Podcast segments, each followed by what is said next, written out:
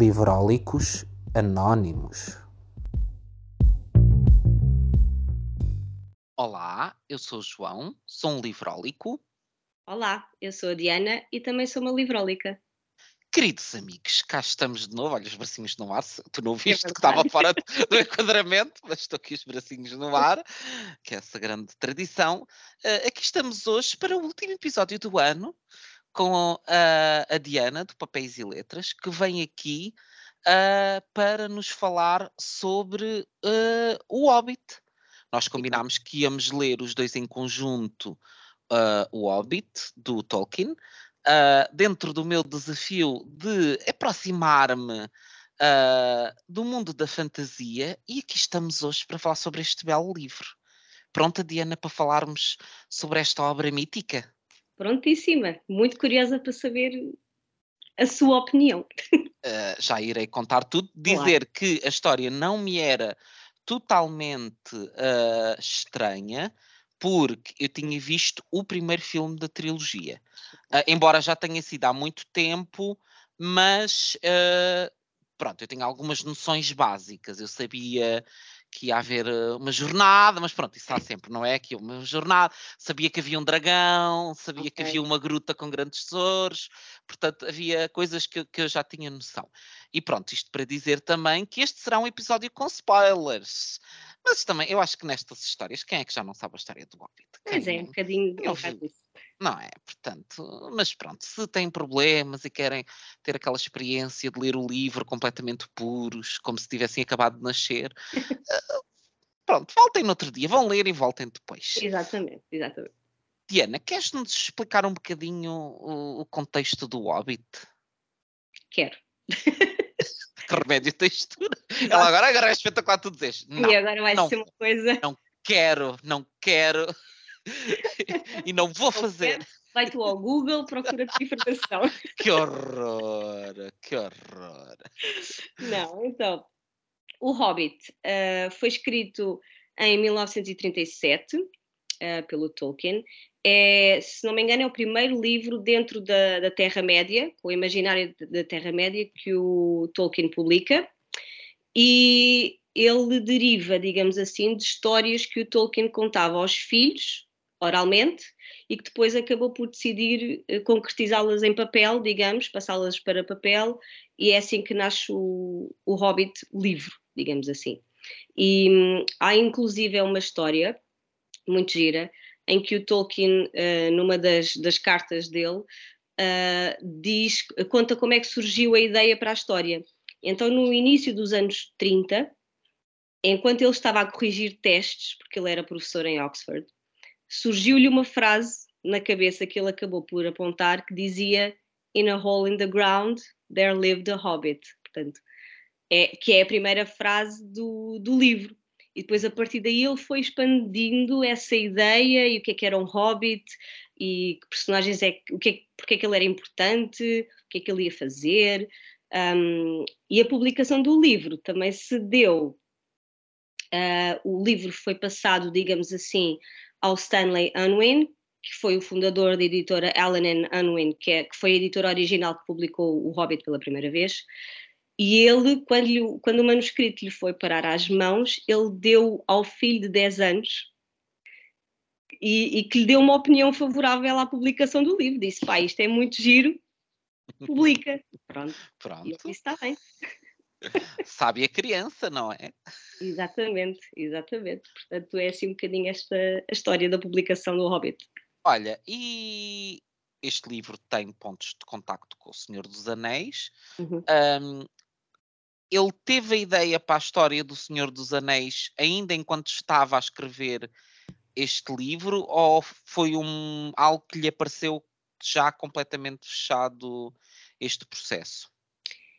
É assim, um, eu acho que a ideia para o Senhor dos Anéis veio depois do, Uhum. do Hobbit. Portanto, é que foi quase uma, digamos, uma espécie de expansão daquilo que ele tinha concebido originalmente aqui no Hobbit. Um, e- mas ele diz, inclusive, o, o, o Tolkien era um filologista, portanto, ele era um grande conhecedor de línguas. E, e ele diz que primeiro criou as línguas E depois foi criar uma história para aquelas línguas, e a história envolve naturalmente culturas, um, uma história, digamos, com H maiúsculo, ou seja, a história daquele, daquela, daquela terra, e portanto todas as ideias dele surgiram primeiro pela palavra, quase como, uh, quase como na Bíblia, não é? no princípio era o verbo, e depois Deus foi criando o mundo e tudo isso. E aqui é um bocadinho também, e Tolkien era católico, um, e há aqui um bocadinho essa, essa, essa questão também da parte dele, do interesse pelas línguas e a formação das línguas e das palavras e tudo isso. Uh, e ele foi, depois do Hobbit, foi criando este mundo e então foi gerando estas histórias que, uh, que davam sentido às línguas e tudo, tudo aquilo que ele depois criou também. Engraçado tu dizeres que, que o Tolkien era católico, porque uma sensação que eu tenho e que, que não sei se tu partilhas uh, é que a personagem do Gandalf é um bocadinho. Uh, reúne muito das características daquilo que nós consideraríamos um Deus. Hum. Porque ele é. Ou, ou pelo menos dá a entender que ele é omnisciente, que ele tem uma consciência muito grande de, de tudo o que está a acontecer e do que vai acontecer, e parece que as coisas que ele está só a garantir que o destino acontece e que uh, as peças são postas no devido lugar para acontecer o que tem que acontecer. Uh, e aliás, uma, uma sensação que eu tive muito grande durante, durante o livro todo foi exatamente: o que é que o Gandalf não fez isto sozinho? Porque parece sempre que ele tem as respostas para tudo e que ele sabe o que fazer. E tu dizes, mas porquê é que ele não foi lá? Porquê é que ele não matou o dragão e não resolveu tudo? Exato. E era, era mais simples. É, pronto, nós não tínhamos a história, mas de facto ele seria capaz de o fazer e parece que o facto dele não o fazer que é deixar que se cumpra o processo porque tem que ser aquela pessoa a fazer aquilo e a cumprir o que estava predestinado. Tu tens também um bocado essa visão do Gandalf quase como uma espécie de Deus? Por acaso não tinha pensado nisso, não tinha essa visão. E também, mas é uma visão interessante. Eu acho que, como nós sabemos. Hum, nós, nós conhecemos aquilo, quer dizer, pelo menos eu conheço, uh, uh, aquilo que foi ou que é feito no Senhor dos Anéis. Uhum.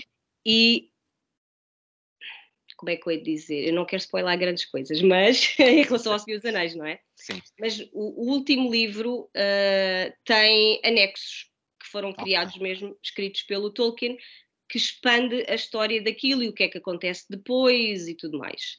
E nós vamos sabendo também que o Gandalf, porque no Hobbit o Gandalf volta e meia desaparece também, não é? Uhum. Tipo, olha, façam lá cenas que eu já venho, não é? Já veio. depois ele fica assim, mas onde é que ele vai? Onde é que ele vai? E depois aparece outra vez e a gente não sabe onde é que ele foi, não é? Tipo, ah, temos aqui esta cruzada que é fundamental, mas agora esperem lá que eu tenho ali umas coisas para fazer e vou ali. Exatamente, vou ali, já venho, pronto. E então um, ele, aquilo que ele vai fazer nessas alturas está descrito nos anexos. Ok. E como ele é um feiticeiro, não é? Um, e que está em conjunto com, por exemplo, a Galadriel, quem é que é mais? É mais uns quantos, um, que são considerados os sábios das várias uh, raças, digamos assim, um, na Terra-média. Portanto, eles sabem o que é que, os poderes que estão por detrás de tudo aquilo que está a acontecer, digamos. Uhum. Por isso é que eu não o vejo nessa perspectiva de quase como um Deus que, que, que, sabe o que é que está a acontecer, ou um bocadinho essa, essa lógica. Mas, mas até acho que faça algum sentido aquilo que estás a dizer, principalmente se calhar para quem não conhece nada da, da, da história do Senhor dos Anéis, nem do que é que está por trás, nem nada disso. Um, mas é uma observação interessante, por acaso não, não tinha pensado nisso estes livros. Eu, este eu, vejo, livro... desculpa, eu vejo o Gandalf quase mais como um mentor. Okay. Um mentor, um guia. Estás a ver? Sim. Eu, eu, vejo mais assim, um mentor principalmente do Bilbo, que é assim um bocado. Não sei o que é que eu estou aqui a fazer. Sim, ele é uma personagem cuja colaboração é muito reticente, não é? É. é Porque o Frodo ao menos estava, entregou-se aquilo e diz: Pronto, está bem, é para fazer, eu faço. Este está sempre ali um bocado a dizer: Ah, pá, eu, eu gostava mesmo era de estar em casa. Eu não. Eu percebo muito bem o Bilbo, não é? Eu também. Estar em casa a ver chá e a comer bolinhos, não é? Ele é claramente uma pessoa que foi interrompida e que se vê ali naquele, naquela olhada e ele diz: Eu só quero resolver isto. Eu, Exatamente. Mesmo na parte final, ele tipo, eu não vou ficar aqui fechado com esta gente. Exatamente. Então agora está-me aqui com coisa, eu quero ir embora, eu vou apressar isto, calma lá. Que eu não quero ir para casa. Eu quero ir para casa. Portanto, eu, ela é uma personagem muito engraçada, mas eu ia dizer que, que a nível de pelo menos o setup da história é, é muito semelhante ao Senhor dos Anéis, não é? Eles está neste caso, em vez de ser no Senhor dos Anéis, é o Frodo, aqui temos uhum. o Bilbo, ele está na sua vidinha e aparece ele, vou incomodá-lo a casa para dizer: Olha, temos aqui uma missão para ti, Exato. queríamos que tu fosses ajudar aqui este grupo de anões muito simpáticos uh, a recuperar as suas riquezas e vais ter que matar um, um dragão pelo caminho. Ah, está bem, pronto. e depois eles partem numa grande aventura. Exatamente, exatamente. Sim, é, é esse nível da estrutura narrativa, o mote é o mesmo, não é? Alguém que tem que sair do seu lo local casa uhum. para uma missão, não é? E que vai descobrir aquele mundo e, e, vai conhecer geograficamente, não é? Geograficamente também, uh, e que tem uma missão e que parte com vários amigos, no, no caso Senhor dos Anéis, a Irmandade do Anel, aqui com, os, com o Gandalf e com os anões, um, e, e, que, mas, só, mas que só quer voltar para casa, não é? é um bocado no Senhor dos Anéis, o, tens o Frodo e o, principalmente o Merry e o Pippin que, que querem voltar para casa e querem ter os 10 pequenos almoços e não sei o quê, portanto... Uh, mas, mas sim, a estrutura narrativa básica é, é essa, sim. Uma grande obsessão por personagens pequenas, porque os hobbits são pequenos, os anões são pequenos, os gnomos também são pequenos. Eu vou ponto que eu digo, mas isto é tudo pequeno, mas o que é que se passa? mas, depois, depois eu pensava, mas o que é que difere, na verdade, um gnome do anão? É que, pronto, a pessoa fica sempre um bocado, ok Sim. Não via nada mais diferente. Pronto, depois há outras personagens, como é óbvio, claro. os elfos, e... mas ali de início eu pensei, isto, isto é tudo gente pequena. Nada contra, nada contra. Claro, claro. Mas, mas por acaso é uma boa observação, por acaso nunca, nunca, tinha, nunca tinha pensado nisso, é verdade. Será que é para apelar às crianças? Pode ser, porque embora a figura do Hobbit tenha sido inventada por ele, mas os anões não, nem os gnomos, uhum. nem. Isso são tudo figuras do folclore, das mitologias. Portanto, se calhar até pode ter sido por aí, por apelar às crianças ou a um público mais juvenil. Uh, é uma boa interpretação, acho que sim. Por acaso nunca tinha pensado nisso. Mas faz, faz algum sentido.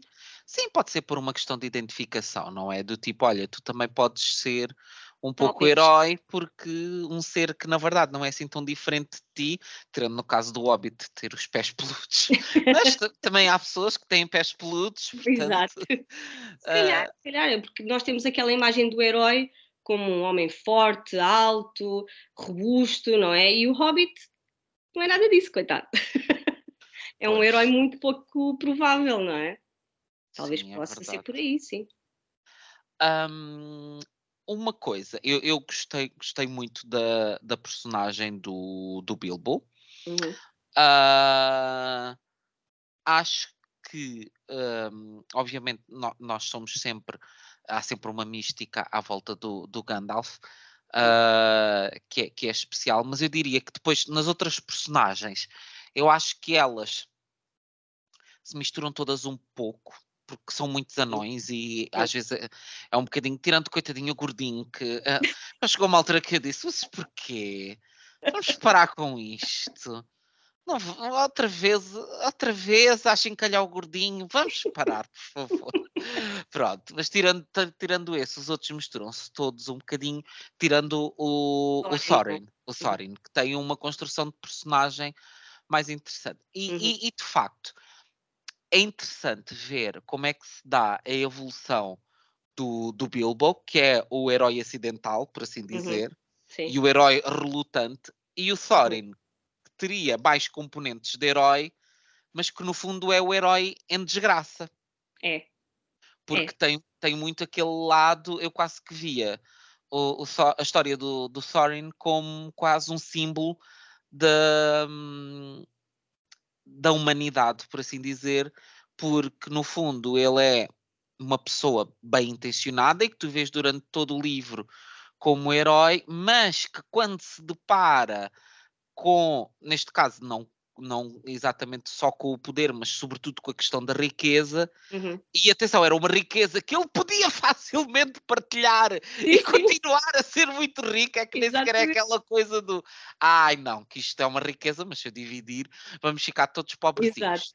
Não, ele é mesmo muito rico. Uh, uhum. tinha, tinha, ele tinha muito, tinha, havia muito ouro na, na, caverna. Ele podia facilmente dividir aquilo e resolver aquilo de uma forma diplomática. E ele uhum é corrompido pela sensação de não, isto é meu e vou até às últimas consequências Exatamente. para ficar com isto.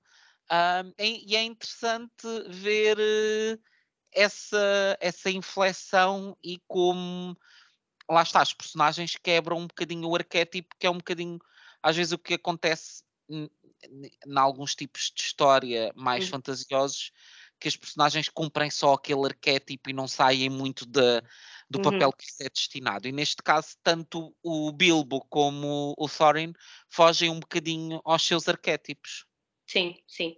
Um, o Tolkien, uh, há, há, ele teve na, na, Primeira Guerra Mundial, acho que já falámos disso também do, no outro episódio. E portanto há uhum. muita coisa, tanto no Hobbit como no, principalmente no Senhor dos Anéis, que é um livro com mais batalhas, com mais guerras, uh, de forma pormenorizada e o, o, o Tolkien, tendo estado na, na, Primeira Guerra nas trincheiras, também sabia muito de táticas militares e tudo isso. Aqui no Hobbit não temos tanto essa parte, porque é um livro também com um tom mais juvenil, não é? Sim. Mas uh, essa questão, o, o, porque no Senhor dos Anéis, o Frodo também é um herói improvável. Uhum. Também é um hobbit, à partida tem tudo para falhar. Uh, só que o que o Tolkien faz é um, elevar, digamos assim, o homem simples que está nas trincheiras, que não tem uma alta patente, que não, que à partida também tem tudo para dar mal, uh, e que no fundo são os, esses homens nas trincheiras que salvam as guerras porque são eles que estão diretamente nos campos de batalha, não é? Uhum. E aqui eu acho que é um bocadinho isso, vamos dar protagonismo à personagem mais improvável de sempre, e vamos lhe dar essa questão do heroísmo e o Bilbo, porque, o, o, porque as aventuras do Bilbo também acabam por ser, digamos, uma, um desenvolvimento pessoal, ele atinge maturidade, ele um, acaba por ter mais sabedoria, não é? Pelas experiências também vai tendo e tudo isso, portanto, vai, vai quase uh, uh, aos poucos, vai servindo, vai estando mais confortável na, nesse, nesse molde de herói, digamos assim. Mas Bilbo é um herói improvável, um, é relutante em sê-lo, não é? Uh, e depois tens o Thorin, que tu, quando começas a ler, pensas: ok, este é o herói da história, digamos, que de facto tem uma missão, uh, quer chegar, quer ir do ponto A ao ponto B, vai passar por estas coisas todas e no final vai surgir, derrotar o antagonista, que neste caso é o dragão, é o Smaug, não é? E vai recuperar a casa dele e o tesouro e aquelas coisas todas. Só que depois há aqui a corrupção, não é? A corrupção pela riqueza, pelo poder, um, e o, para mim o Thorin torna-se naquilo que o dragão era, que é certo. a posse, não é? A posse uhum. daquela riqueza e eu vou matar toda a gente que queira sequer roubar uma moeda de tesouro que eu tenho aqui. E portanto, para mim, quando o dragão morre, ele acaba por assumir quase essa, essa presença uhum. tirânica sobre aquela riqueza toda de isto é meu, eu tenho direito a isto e não vou dividir isto com ninguém. É, é quase como se fosse uma maldição, entre aspas, não, uma Sim. maldição, mas é quase como se houvesse esse, esse papel que tem que ser preenchido do, do protetor do, ou do guardador do tesouro.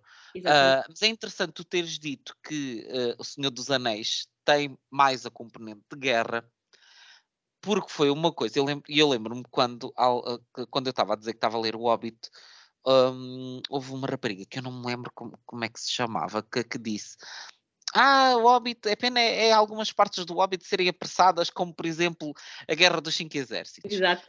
E eu, quando cheguei a essa parte, disse: ah, ainda bem, porque não gosto de nada. porque eu, não, porque eu vou. Eu, eu gostei do livro. Não, não adorei, não foi tipo assim uma paixão assolapada, mas gostei. Uh, mas as partes que me entediam são exatamente as partes das disputas e das lutas e, de, uhum. e eu, e eu as descrições, lá está. Mas eu acho que isso não tem a ver só com, com, fantasia, porque eu, por exemplo, eu também não gosto muito de livros de guerra. Ok. Porque aquela descrição bélica e estratégica uhum. e este vai. Para já eu acho que as descrições de lutas tendem a ser muito confusas. Algumas sim. Eu, eu, eu consigo, eu sou um leitor consegue visualizar muito, mas, por exemplo, quando são cenas de luta, eu tenho muita dificuldade em visualizar porque parece muita coisa vinda de muito lado sim, e eu fico sim, um bocado overwhelmed. Um, e uma das coisas que eu gostei no Hobbit é, é exatamente isso, não ser muito presente, porque de facto a Guerra dos Cinco Exércitos é assim uma coisa muito, ai, olha, é, aconteceu é, é, e tal, pronto. Exatamente.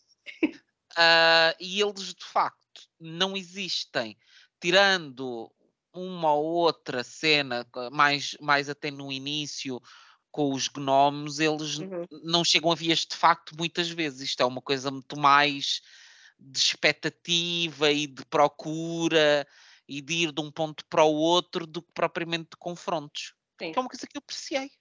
Pronto. é, porque o Tolkien, o, no Senhor dos Anéis, vai desenvolver muito mais essa parte, até porque um, a luta entre o bem e o mal é muito mais é ampliada no Senhor dos Anéis, é uma coisa muito mais, digamos, muito mais séria, daquilo depende o futuro da Terra-média, não é? Uh, e portanto essas partes de facto, mas eu acho que hum, eu agora também vou, no próximo ano vou reler o Senhor dos Anéis, uhum. porque não tenho mais livros nas estantes para, para ler, então tenho que ir reler o Senhor dos Anéis. Coisa pouca, não é? Exato, coisa pouca. E, e essas descrições são. Epá, eu, não, eu não consigo perceber. Eu acho que até as partes que poderiam ser chatas, o Tolkien escreve-as tão bem que elas são interessantes. Mesmo para quem. Uh, lá está, eu também sou um bocadinho como tu. Se eles disserem, ah, veio uma flecha do lado esquerdo e depois não sei o que fez, não sei o que do lado direito e depois no calcanhar, não sei que. Eu, tipo, já não estou a perceber nada, não é? É como aquela do Uh, a fachada norte, batia o sol da fachada ah, sim, não sei. Esquece, é do lado esquerdo, é por trás, é da frente. É esquece, é, é da onde? Eles são numa não montanha. Sei. É a única coisa que eu, eu consigo eu. Imagino, é, há de um dos lados bate o sol, pronto, acabou. há uma montanha, pronto. Exato, exatamente. Portanto, eu, mas lá está, eu gosto de Tolkien, não é? E não acho essas partes enfadonhas, mas há muita gente, ele é muito descritivo, Uh, e há muita gente que chega ao primeiro livro do Senhor dos Anéis e acha ai, o homem passa não sei quanto tempo a descrever lá as montanhas ou a relva, não sei o quê. Pá, eu gosto. Pois, eu, eu, lá está, eu acho que aqui no Hobbit ele não abusa muito aqui das não. descrições. Não. Ele é, em algumas cenas, ele é uh, propositadamente lento. Uh, quando começa, especialmente no início, uhum. dá muito aquele ambiente quando os anões começam a chegar aos poucos à casa do Bilbo, dá muito aquela sensação de romance vitoriano, porque é aquela coisa do para, temos todo o tempo do mundo. Exato vai chegar um de cada vez e vamos estar aqui uma hora a conhecer personagens. Mas eu, de facto, lá está, como gosto de romances vitorianos, Achei aquilo muito interessante, estava tudo bem. Eu estava tipo, oi, maravilhoso, podemos ficar por aqui, estava tudo bem. e agora alguém se apaixonava por alguém e havia ali um bocado. Por acaso, olha, interessante, não há mulheres praticamente no livro. Aliás, não há mulheres de todo como personagem. Não há, não. Diga uma, uma fala.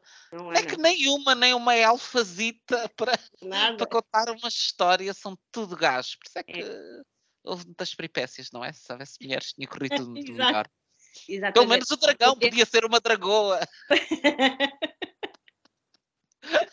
Mas é, essa é uma das críticas contemporâneas, porque na altura estava tudo bem, não é? Uh, ao Tolkien, mesmo no Senhor dos, dos Anéis, é que não há, no Senhor dos Anéis já há, mas não há suficientes, não há assim, sei lá, algo, quer dizer, há algo significativo que uma mulher faz no Senhor dos Anéis, uh, mas aqui não há, e eu acho que também era porque na guerra também não havia mulheres, não é? Não havia mulheres a lutar, não havia mulheres. Um, em, em, as mulheres eram basicamente enfermeiras, aquelas que estavam na guerra eram as enfermeiras. De resto, não havia. Eu acho que era um bocado por aí, e por isso é que o Tolkien não tem mulheres, digamos assim, nos, nos livros, a não ser no Senhor dos Anéis, que é muito o arquétipo da. Por exemplo, não sei se tu viste, chegaste a ver os filmes. Sim. Pronto, a Galadriel é quase o arquétipo da Virgem Maria, não é? É aquela que dá presentes de proteção e de orientação e não sei o quê. Depois tens a, a Elwyn, não é? Que é ela que mata o, o, o bruxo de Angmar, aquela que I am no man, não é? Uh, no final, e portanto essa mulher é, é, é importante. Uhum. E depois tens a. Um, uh, ai, agora falta-me o nome dela. Uh, uh, o amor da vida do Aragorn, que eu agora não me lembro do nome, uh, a atriz que faz é a Liv Tyler. Eu ah, não... ok. Ai, esta memória, são muitas personagens, a pessoa já não tem cabeça para isto, mas pronto. Ela aparece nos filmes, mas não aparece nos livros. A história de amor ah, dela e do Aragorn não está, está nos anexos, lá está, está nos anexos, mas ela não aparece propriamente, digamos, com aquela frequência toda que aparece no, nos filmes. Hum. Não, no filme, no, nos livros, ela não, não é de todo praticamente uma, uma personagem relevante, digamos assim. Estava a ver se descobria a Arwen, Arwen, Arwen and, Andomiel. É, é Andomiel. Andomiel. é do Parece o nome espanhol. Andomiel. Pronto, não sabiam que os elfos eram espanhóis, foi não anda miau. Provavelmente não, provavelmente não. Ai, Mas sim, a Arwen, exatamente. Uh, sim. Uma coisa que eu achei muito bizarra. Ai, ai. Isto, isto confesso que achei bizarro e que achei um bocadinho. Lá está, foi um bocadinho o, o, o foi um bocadinho o paralelo. Para já há, há duas coisas que vá.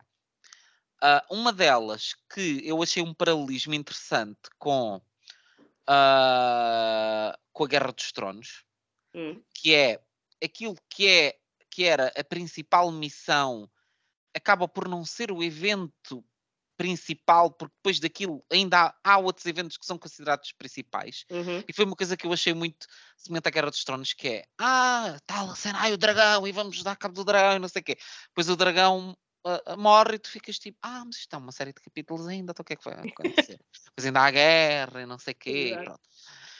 E, eu, e o que eu achei mesmo bizarro foi a história do dragão, porque, ok, então há aquele build-up todo do vamos confrontar o dragão. E ele a ir lá, o Bilbo a ir lá falar com o dragão, e todo aquele processo de conhecimento e não sei o quê, e ele a analisar e qual é o ponto fraco do dragão e não sei o quê.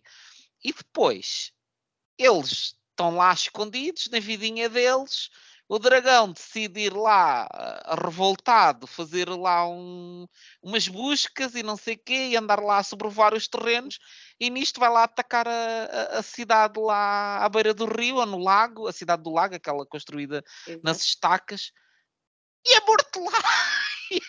E, eu fico tipo, mas como assim?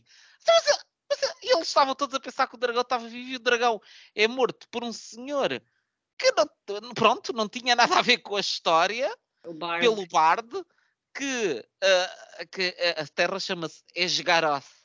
Esgaroth. Esgaroth. Esgaroth. Parece assim uma espécie de, de uma espécie de caracol que exato, descargou as garotas é, escaroce, é escaroce. Ai, senhores. Pronto, chega ali o bardo e não sei o quê, olha para o dragão e diz: Ai, pera ali que ele tem uma zona ali no peito que parece assim um bocadinho descoberta. E bomba e toca de mandar uma flecha e acabou. E tu pensas: Mas esta coisa por causa do dragão, agora o dragão morreu? Mas o que é isto? Mas como assim? Foi um bocado anticlimático essa cena do dragão, achei. O dragão tinha que morrer.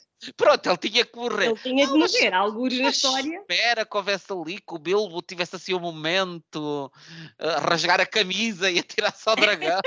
sei lá, uma, uma cena. Assim. Matá-lo à paulada com a, com a Arkenstone ou qualquer coisa. Isso seria um bocadinho difícil, não é? Mas pronto, sei lá. Ah, eu acho que para matar o dragão, que é uma coisa, uma tarefa muito mais, hum. digamos, hercúlea, o Bilbo não ia conseguir fazê-lo, não é? E à partida nenhum dos anões também conseguiria fazê-lo. O Bard conseguiu fazer porque um, ele, eh, já não me lembro bem, mas ele, ele tem, há umas, há umas setas, isto, é, isto, é, isto é, está no livro também, há umas setas especiais que matam os dragões e não sei o quê. E, e ele é o único que sabe mexer naquilo. E ele é quase, digamos assim, olha, eu acho que há aqui três figuras heróicas, no fundo. O Bilbo, que é o tal uhum. herói relutante, que à partida teria tudo para falhar. Tens o, o Thorin, que, que, que, falha. E tens o Bard, que é o verdadeiro, verdadeiro herói. Guerreiro heróico na, na, na verdadeira acessão da palavra, não é? Quase o, o last man standing, que com a última flecha na última das hipóteses, não é? Mata o dragão. Um, Sim, que para além disso tem todas as outras componentes do herói perfeito, porque uh, é abnegado, Exatamente. não tem, mesmo podendo aceder ao poder, ele recusa, porque depois, quando, quando ele mata o dragão, está a gente diz: ai que nós queremos o Bard, não queremos o nosso, que o líder da cidade, que é um corrupto e que só quer saber dinheiro, Exatamente. nós queremos o Bard. E o Bard diz: vá, calma, pronto, não é preciso, deixa lá estar, vá, está tudo bem. Portanto, Exato. ele é, é, é, muito ponderado, mesmo a forma como ele lida depois com o Thorin na versão enlouquecida, muito diplomático, ele vai lá e diz: olha, não achas que devias partilhar o dinheirinho connosco. Vá lá, olha lá, pensa lá. Então estou aqui É um contraponto, não é? O Bard com o Thorin, o Thorin que quer ficar com aquilo tudo e o Bard que acaba por ser mais benevolente e não, vamos distribuir esta riqueza toda por, pelas pessoas que vivem aqui, que precisam e tudo isso, não é? Ele quer partilhar a riqueza, o Thorin é quase um tirano que quer o tesouro só, só, para, ele, só para ele próprio, não é? Hum. E eu acho que o, o Bard uh, também há aqui outra coisa, que é o Bard é o único humano, é o único homem da raça dos homens. Sim, verdade. Não é? Porque tens os hobbits, tens os anões, sim, tens sim, os sim. elfos, tens não sei o quê. E mas, as caroças, eles são homens. As exatamente. eles são homens, é verdade. Exatamente. E portanto há aqui também esta questão da um, humanidade no sentido de, de, de ser humano, homem, de, uh, da raça dos homens, não é? uh, e desse heroísmo guerreiro quase uh, que apela também a uma sensibilidade até da, da mitologia nórdica, não é? Uhum. Dos guerreiros um, que lutam até ao fim. Uh, no caso desses guerreiros, lutam pela fama e pela glória e tudo isso. E aqui há uma. É quase como se fosse uma cristianização, entre aspas, desse herói, que é uhum. aquele que dá o corpo às balas por um bem maior que é a salvação, estás a ver onde é que isto uhum. vem? Que é a salvação das pessoas, naquele caso, que estão na, na, na, em Esgaroth, não é? Uhum. Uh, e ele, eh, contra todas as possibilidades, vai lá com aquela seta, tenta matar o dragão e, e é bem sucedido. E é, lá está, como estavas a dizer, um homem abnegado, eh, benevolente, que tem em em consideração muito mais as outras pessoas do que ele próprio, e portanto eu acho que também há aí qualquer coisa, porque o Tolkien, apesar de ser cristão, se tu fores ler até O Senhor dos Anéis e o Silmarillion, que é a mitologia toda da Terra-média, não há uma única referência, nem pagã, nem cristã, de, de deuses, de figuras mitológicas explícitas. Mas claro, há uma. Há subtexto, há muito subtexto. Mas há uma que há uma coisa, não é uma figura, hum. mas há um componente no livro que eu pensei, isto é mitologia grega, que é o quê? É o rio da floresta, a floresta assombrada, não é assombrada, como é que eles chamam?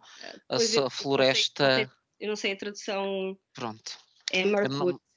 É, é floresta, agora não me lembro, deixa eu ver se aqui no mapa se aparece o nome. Também não, não me lembro como é que se chamava, mas é Floresta Tenebrosa, é como se traduziram ah, okay. para português.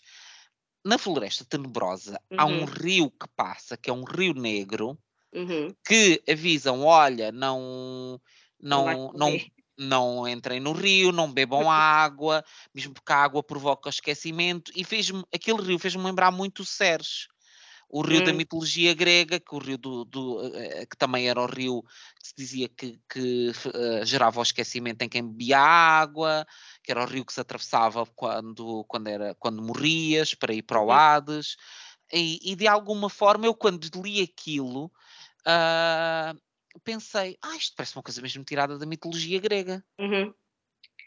Não sei se propositadamente ou não, mas. Muito provavelmente, até porque, por exemplo, os nomes dos anões são nomes que estão na mitologia nórdica. Pois. Portanto, e o próprio Gandalf também. O nome Gandalf também vem da mitologia eh, nórdica. Portanto, o Tolkien era muito conhecedor de toda a antiguidade, uh, uh, tal como o C.S. Lewis. Um, portanto, da antiguidade clássica, da, das histórias celtas, nórdicas, escandinavas, da, da, mitologia, do folclore, das línguas. Portanto, ele, eu tinha uma professora que dizia que, enquanto as pessoas, na altura, a maior parte das pessoas, que calhar, tinha a Bíblia na mesa de cabeceira, o Tolkien devia ter coisas em inglês antigo, em nórdico antigo, coisas assim desse género, para, para ler à noite antes de dormir, estás a ver? Uh, e, portanto, sim, há todas essas influências não há, é tipo, sei lá, ah, este era Cristo, uh, ou, ou, ou, Deus na acessão cristã, ou coisas assim desse, desse género. Há muito subtexto, como é óbvio, e nós conseguimos ler todas essas coisas. Um, não há, é, por exemplo, no, nas crónicas de Nárnia, o, agora não lembro do nome, o leão é claramente a, a figura de Cristo. Tem todos os todas eh, eh, as características eh, de, de, de atribuição de, de, figura de Cristo. Mas é muito óbvio. O Tolkien não é tão óbvio. Achas que pode ser por não por não querer ficar colado? Ou seja, quando estamos a falar de, de, high fantasy, uhum. em que é suposto tu criares todo o universo, Exatamente. de alguma forma, se tu fores tentar uh, decalcar uma figura mitológica que todos conhecem, isso até certo ponto empobrece um bocadinho a tua narrativa, porque parece que te estás a agarrar a coisas que já existem em vez de estares a criar novas narrativas. Sim, e porque ele também via, ele dizia que, a nível teórico, que a fantasia, as obras de fantasia nunca poderiam ser vistas ou lidas de forma alegórica. Nunca okay. poderiam ser, ser tomadas por algo além daquilo que lá está escrito. Mas isso é, isso é teórico extremamente falível, não é? e acho que daí ele próprio devia é. cumprir isso. Sim, o que ele dizia é: se nós estamos a criar mundos fantásticos que não existem na nossa realidade, que têm regras próprias, têm características específicas, então nós não podemos ver, por exemplo, o anel como a bomba atómica. Certo. Que é uma leitura que se faz muito, não é? E o Sauron como Hitler. É claro que é uma leitura possível, mas ele rejeitava essas leituras, porque dizia: não, o Sauron é só o Sauron e o anel é só um objeto de poder que tem que ser destruído, porque dentro daquela lógica daquele mundo, aquele anel serviria para o mal, não sei o quê, não sei o quê, não sei o quê. Portanto, eu acho que é por aí. Mas é interessante, olha, tocares no ponto do anel. E, e, de facto, eu, eu, quando li o livro não fazia ideia de quando é que ele tinha sido escrito em relação, propositadamente, uhum. porque não quis ir, quis, quis que a experiência de leitura fosse sem outras corrupções. Uhum. Um, e uma coisa que eu achei, uh, portanto, aqui há o anel, para Sim. quem não, não, não, não, está familiarizado com a história, há o, o anel e aparece o, o Smeagol, Exatamente. Aparece uh, numa das cenas, uh, é a cena em que ele encontra o anel. Uhum. Uh, e uma coisa que eu achei interessante durante o livro foi que, de facto, não há nenhuma referência negativa ao poder do anel. Ou seja, uhum. neste livro, tu só tens o anel por aquilo que ele traz de bom. E que, tanto quanto nós sabemos, é ah, ele põe um anelzito e fica invisível uh, aos olhos de, das outras pessoas, embora ele possa sofrer, ou seja, ele não fica uh, desmaterializado, porque uhum. ele pode sofrer, tanto que Sim. acontece. Quando há a Batalha dos Cinco Exércitos, ele ele estava com o anel e é atingido por uma pedra. Exatamente, fica desfavoreado. E só o Gandalf é que ouviu tipo um grito, alguma coisa e disse: Ah, eu acho que ele está por aqui. Vejam lá bem, que eu acho que ele não morreu, ele está por ali. Um, mas é, é, interessante, eu fiquei curioso com isso, com hum, porque é que será que ele pôs este componente máximo, este máximo não, mágico no, no livro e, e não havia nenhum nenhuma componente negativa, porque normalmente uma coisa que é associada isto tem, até só estou agora a falar Sim. como absoluto leigo e pessoa que tem conhecimentos muito rudimentares. Mas uma das coisas que normalmente eu vejo associada à magia uhum. uh, é que a magia tem um preço e que a magia tem sempre um contrapeso. Não é só, ah, senão uma pessoa fazia o que queria. É um bocadinho, ok, a magia permite-te fazer aquilo que tu queres, mas uhum. existe uhum um preço que tu vais ter que pagar por essa Exato. magia. Exato. E neste livro isso não há. Não há, pois não.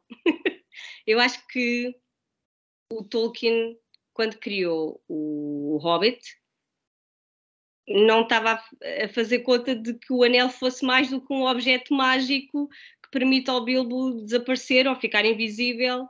Um, e pronto, e é só isto. Não é? E depois ele leva o anel também e nunca, a gente nunca mais sabe do anel, não é? Uhum. Eu acho que inicialmente era só isto: é um objeto mágico que dá esta, esta habilidade ao, ao Bilbo de se tornar invisível e acabou. E depois, provavelmente, ele expande, lá está, ele expande essa questão depois, então, no, no Senhor dos Anéis, porque aqui, de facto, eu acho que também o Bilbo, o Bilbo é um, um jovem muito ingênuo e satisfeito com a vida dele e que não quer nada com ninguém, não é? E portanto, até o efeito do anel, porque nós também vemos isso no, no Senhor dos Anéis, o Frodo, quando usa o anel, é uma coisa muito, muito pesada, muito uhum. obscura, muito negra. Ele sente os efeitos negativos do anel e a, e a tal ligação com o Sauron. Aqui o Bilbo não, o Bilbo põe o anel na vidinha dele. Está tudo bem, não é? Está tudo Pronto. bem, sim. Exatamente. Ele faz a cena dele. Ele nem sequer faz grande segredo do anel. Pois não. Toda a gente sabe que ele mete o anel e está tudo bem. E, e todos ficam, ah, olha, então ele agora desapareceu. Ah, que estranho. Pronto. Mas toda sim. a gente lida com aquilo com alguma naturalidade. Sim, sim. Eu acho que o Bilbo não tem tanta. Hum, quando nós. Eu acho que eu, o, o, o Tolkien faz aqui uma aqui no Hobbit e no Senhor dos Anéis, uma grande crítica ao potencial de corrupção de todo o ser humano, de todas as pessoas. E que esse potencial surge quando as pessoas estão insatisfeitas ou inquietas com alguma uhum. coisa. E o Bilbo não está. Não. O Bilbo é só, eu só quero voltar para a minha casa. Está bem, vocês querem que eu faça isto? Está bem, eu faço. Agora vamos voltar para casa, está bem? Que eu lá é que estou bem. O Frodo não, o Frodo logo desde o início, ai, mas que anel é este? Mas uh, tem ali aquela pontinha de, porque o Gandalf também volta e meia, uh, há uma periodicidade, o Gandalf volta e meia vai lá ao Shire, por causa do, da história com o Bilbo, não é? E, ele, e o Frodo tem muita curiosidade de ver o que é que há para além do Shire, portanto há essa curiosidade, qualquer coisa que o instiga a sair dali. O Bilbo não, o Bilbo, deixem-me, deixem-me estar. E portanto eu acho que o Bilbo não tem tanto potencial, digamos assim, para ser corrompido uhum. e por isso é que o, o anel não tem esse efeito nele. Eu acho que é por aí. E por isso é que nós não vemos essa vertente negativa ou, ou haver o tal outro, outro lado da moeda, não é? De, de, de, em relação à magia, de ok, usas, mas isto depois tem o reverso da moeda e, e, tem algum tipo de efeito negativo sobre ele ou sobre quem quer que seja. Eu acho que aqui, lá está, como o tom é, é meio juvenil, é mesmo só, olha, está aqui um objeto mágico que ele vai usar, vai ser relevante em algumas coisas porque vai safar de várias coisas e acho que era só isto. acho que não, acho que o Tolkien não, não entrou muito por aí neste livro, sim. Mas o, o Smeagol está praticamente tal e qual como depois uh, estaria no Senhor dos Anéis. Parecia, é, a personagem está criada exatamente já com todo, todos aqueles trejeitos, com aqueles dizeres, com. Uhum. Uh, parece que ficou logo ali encapsulado o que é que é o Smeagol. Sim, sim, sim, eu acho que sim. Eu acho que o, o Smeagol, uh, a história depois é mais envolvida no Senhor dos Anéis, claro. Eu acho que é uma das personagens mais interessantes, porque ele é, é a, a representação física do poder, da, da, da corrupção uhum da alma, do espírito, daquilo que quiserem chamar, não é? E é a, quase uma a, a, corrupção tornada física, que ele chega até um ponto que já nem se lembra da vida antes daquilo, antes certo. de ser como é. Uh, e é uma personagem, mas mesmo assim é uma personagem ambígua, porque ele às vezes chama-se de Smeagol, às vezes chama-se de Gollum, uh, não é? Portanto, é, é, ele oscila entre o nome que tem agora, o nome que tinha quando era Hobbit. Um, às vezes quer ajudar verdadeiramente, outras vezes quer, uhum. uh, é aquela vertente do mal egoísta de eu quero o anel e não sei quê. Portanto, é uma personagem muito ambígua e muito difícil, até a nível académico, difícil de descortinar porque é que o Tolkien criou aquela personagem na, nos livros que nunca, nunca perde um lado da humanidade, porque mesmo aqui nós vemos, e aqui temos o, o jogo das charadas, sim, sim, sim. Uh, e tu vês que nas charadas ele próprio uh, tem um bocado, ele tem ideia que alguns na vida dele ele já soube o que é que aquilo queria dizer. Sim, sim. E, e aquilo é um bocado ele a revisitar os mesmos sítios, e, e é-nos dado ali também depois algumas pistas para que se calhar o, o Bilbo e, uhum. e o Smeagol tenham algumas coisas em comum, Sim. porque ele há, há, essa familiaridade, não é? As adivinhas que, que o Bilbo lhe está a fazer são coisas que são familiares, uhum. não naquele momento, mas que ele tem a ideia que lhe foram familiares no passado. Sim. E há essa ligação ao, ao passado que ele que ele fica sempre ali naquele contacto uhum. uh, e, que é, e que é muito interessante e que depois é explorada no, no Senhor dos Anéis. E nunca consegues de facto odiar não. Smeagol. Não. Não consegues. Não. Ele até, ele, tu até ficas com pena dele em, em determinados momentos, não é? E portanto é assim uma personagem que lá está, não perde, ele não perde a humanidade e nós leitores ou espectadores, no caso quem viu só os filmes, um, nós também não perdemos a nossa humanidade do tipo, ah, esta personagem é odiosa, é horrível uh, e não sei o quê. Nós sentimos empatia em relação ao, ao Smeagol, não é? Portanto, é assim uma personagem querida, digamos assim, no, nos filmes e no livro. Esta questão do, do dragão falar, uh, há uma razão para isso acontecer? Porque eu fiquei surpreendido quando o dragão começou a falar. Pensei, mas porquê? Porquê que o dragão fala. Podia ser só um, uma coisa que estava ali a guardar. Pronto, é assim, na Guerra dos Tronos nós percebemos que também existe uhum. até um certo ponto, os dragões não são só uh, animais, existe Sim. ali uma certa componente, uma certa humanidade uhum. nos dragões, cada um tem uma personalidade, tem uma ligação emocional uh, com Daenerys, Uh, tu, também na Guerra dos Tronos também há essa componente, mas eles nunca passam essa barreira. Uhum. E aqui não, o dragão parece uh, um humano metido dentro do corpo de um dragão. Exatamente. É assim, o Tolkien tinha um grande amor por dragões. Pronto. Ele gostava muito de dragões e, portanto, os da mitologia, especialmente os da mitologia nórdica, porque é, é aí que eles aparecem mais a nível europeu, mas também uh, há uma obra muito importante da literatura anglo-saxónica que é o Beowulf, e ele foi a primeira pessoa a olhar para o Beowulf não como um, um manuscrito histórico, mas sim literário, porque até, até aos anos 30, que foi mais ou menos quando ele começou a fazer esses, esses estudos, um, o Beowulf era puramente um, um, uma obra, um manuscrito que, re, que, retratava a sociedade anglo-saxónica, como é que era a cultura, as tradições, os costumes e tudo isso. E aquela questão dos monstros, do Grendel e do dragão, isso era tudo das margens, não tinha grande importância. E o Tolkien vem dizer: não, não, isto é uma obra com conteúdo literário e os monstros estão no cerne do livro, porque. E depois ele faz uma dissertação sobre a importância dos monstros, e um deles é o dragão, que é o grande monstro do, do Beowulf, que é o, há três criaturas monstruosas, o, o dragão é o último.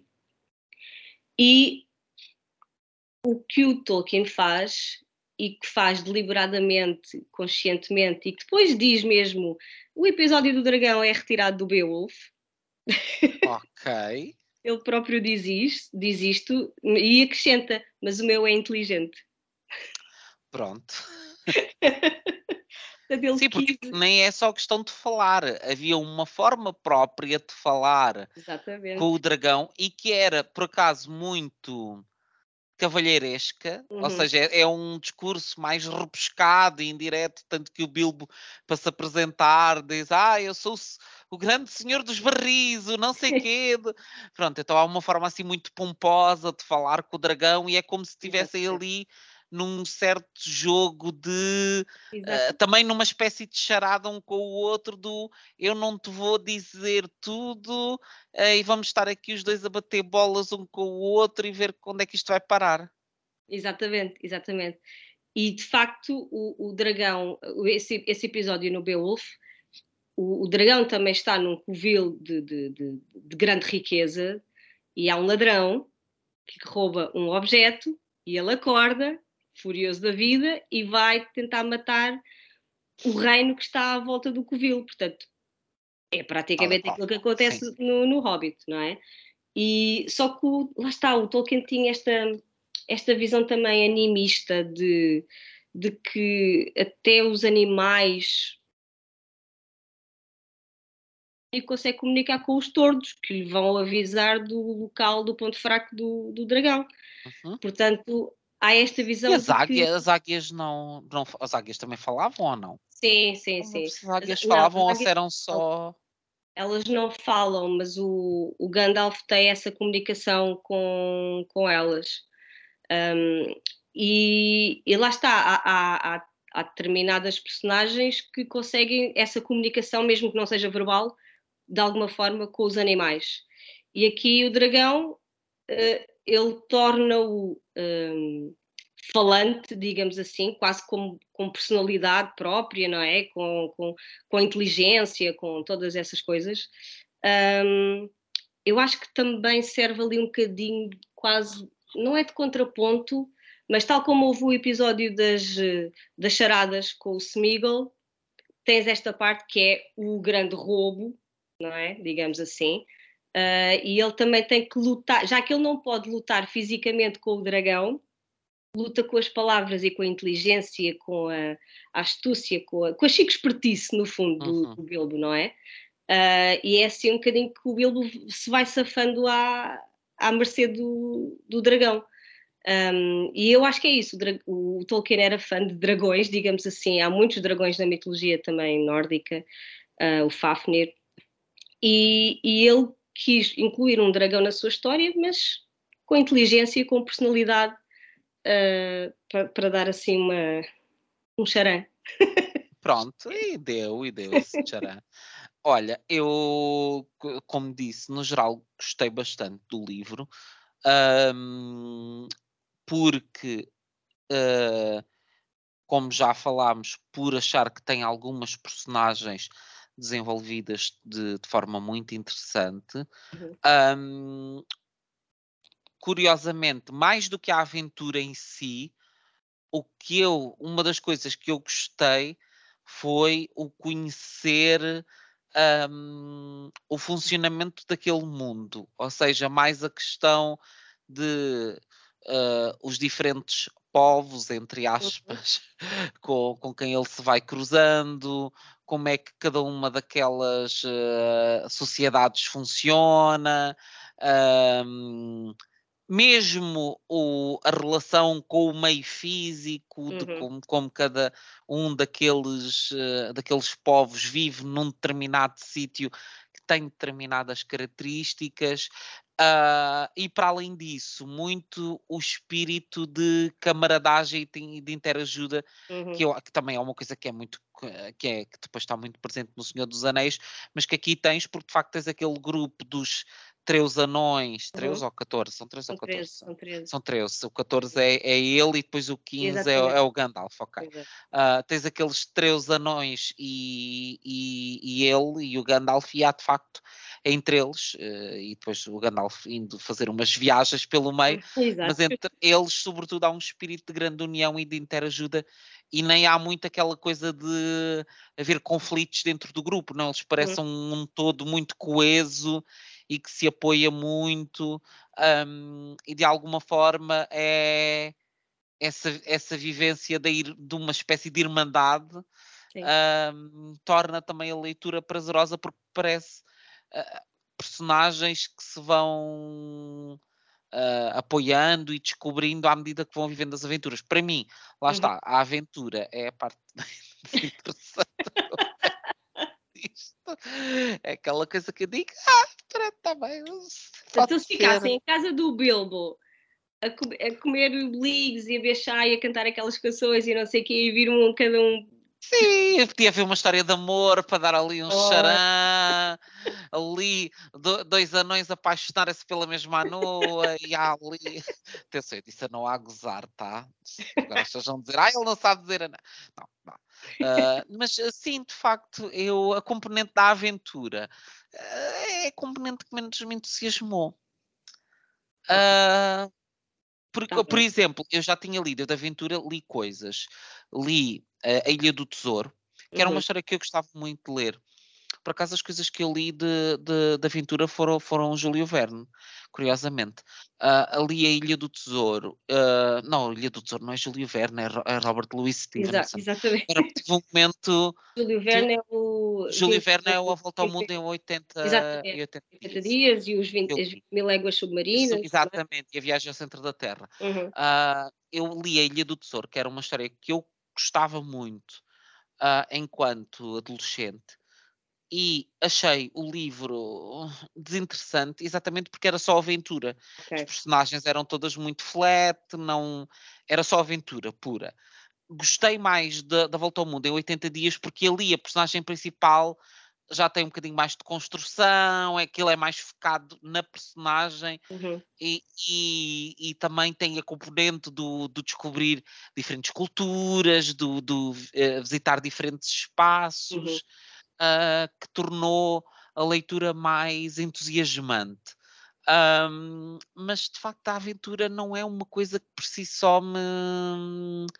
Eu acho que é tudo que tem muito a ver com a ação, porque lá está, é a aventura, é as lutas, tudo que tenha muito a ver com a ação, ação no sentido Sim. mais de físico do termo, digamos. Físico do termo, é uma coisa que não me, não me cativa muito como leitor. Uhum. Ok, pronto. Não sei explicar porquê, ah, mas, é, mas é de facto é uma característica. Sim, sim, sim, e eu acho que isso afasta-me muito, por exemplo, dos livros de guerra exatamente por isso.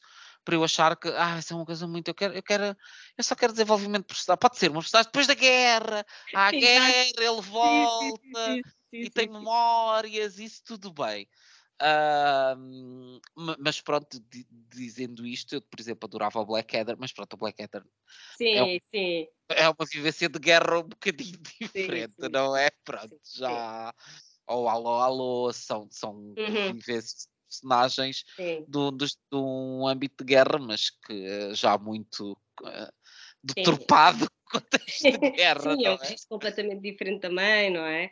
Claro. Sim, Sim eu, eu acho que hum, aqui eh, eu concordo e acho que o, o, Hobbit e também o Senhor dos Anéis é um livro sobre a importância de nos apoiarmos no outro e da entreajuda, porque um, sem o Bilbo os anões não tinham lá chegado, não é? E, portanto, e o Bilbo para amadurecer e, e para ver o mundo e tudo mais também dependia daquela aventura, senão ia ficar sempre no Shire não, e não ia conhecer coisa cima nenhuma. Portanto, o Gandalf, sempre ele não, exato, ele não se importava, ele, ele só queria de facto ficar em casa e que o deixassem em paz. Mas o Gandalf de facto tem essa visão e ele diz: não, nós precisamos de um ladrão e eu conheço a pessoa certa e é o Bilbo Baggins. um, e eu acho que os, os, livros dele de facto são muito informados por esta, pelas vivências dele da guerra. Um, e por isso é que, apesar de nós aqui no Hobbit não termos essas descrições de, de guerra detalhadas e tudo mais, ainda assim o facto de eles irem numa aventura, uh, de passarem por determinadas peripécias, de às vezes a gente, lá está, na, naquela parte com os, um, com, com, os gnomos e não sei o quê, a gente está sempre naquela do ai, vai ser agora, ai, uh, não é? Uh, o que é que vai acontecer? Vão ficar presos, vai morrer alguém, estamos ali sempre no vai, não vai.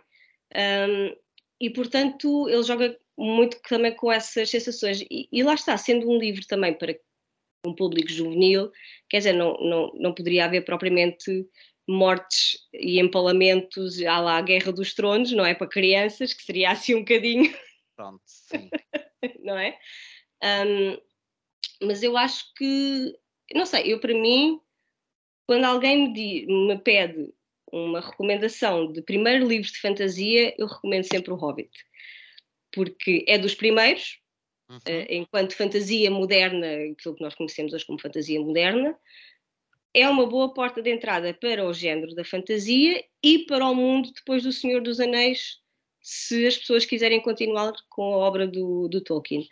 E foi por onde eu comecei, não na fantasia, mas no legendário do Tolkien foi por onde eu comecei. E na altura lembro perfeitamente de pensar, ai não, mas se o, a concepção do mundo está no Silmarillion, então eu vou começar pelo Silmarillion. E houve alguém que veio ter comigo, já não lembro quem foi. Porquê vais começar por o Silmarillion? Então, por causa disto assim assim. Eh, não, não faças isso, porque vais odiar. Porque a leitura do Silmarillion já, já depreende que tu tens algum conhecimento sobre a Terra-média. Uh, porque a lógica seria, ok, vou começar pela concepção do mundo e depois então vou pelas coisas todas, é por uma ordem cronológica, digamos assim.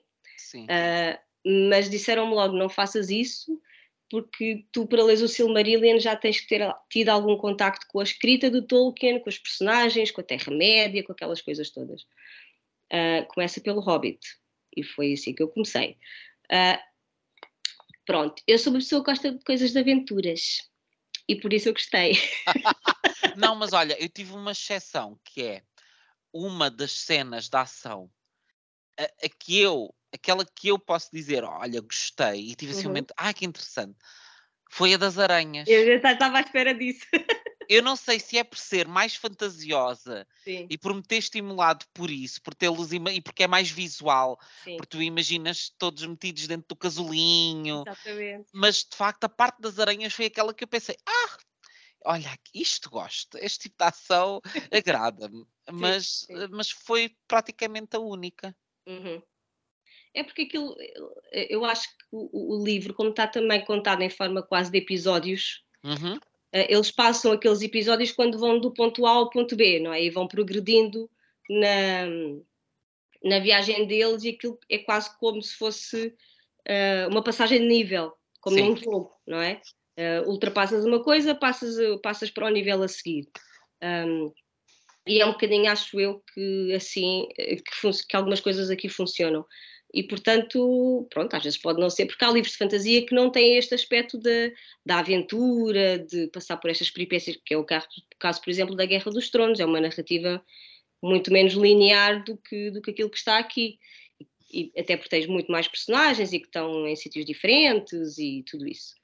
Um, portanto, eu percebo essa, essa parte, uh, mas pronto, olha, está tudo bem, continuamos a mesma, mas não te preocupes, está bem? Está bem? Pronto, você fica mais calmo.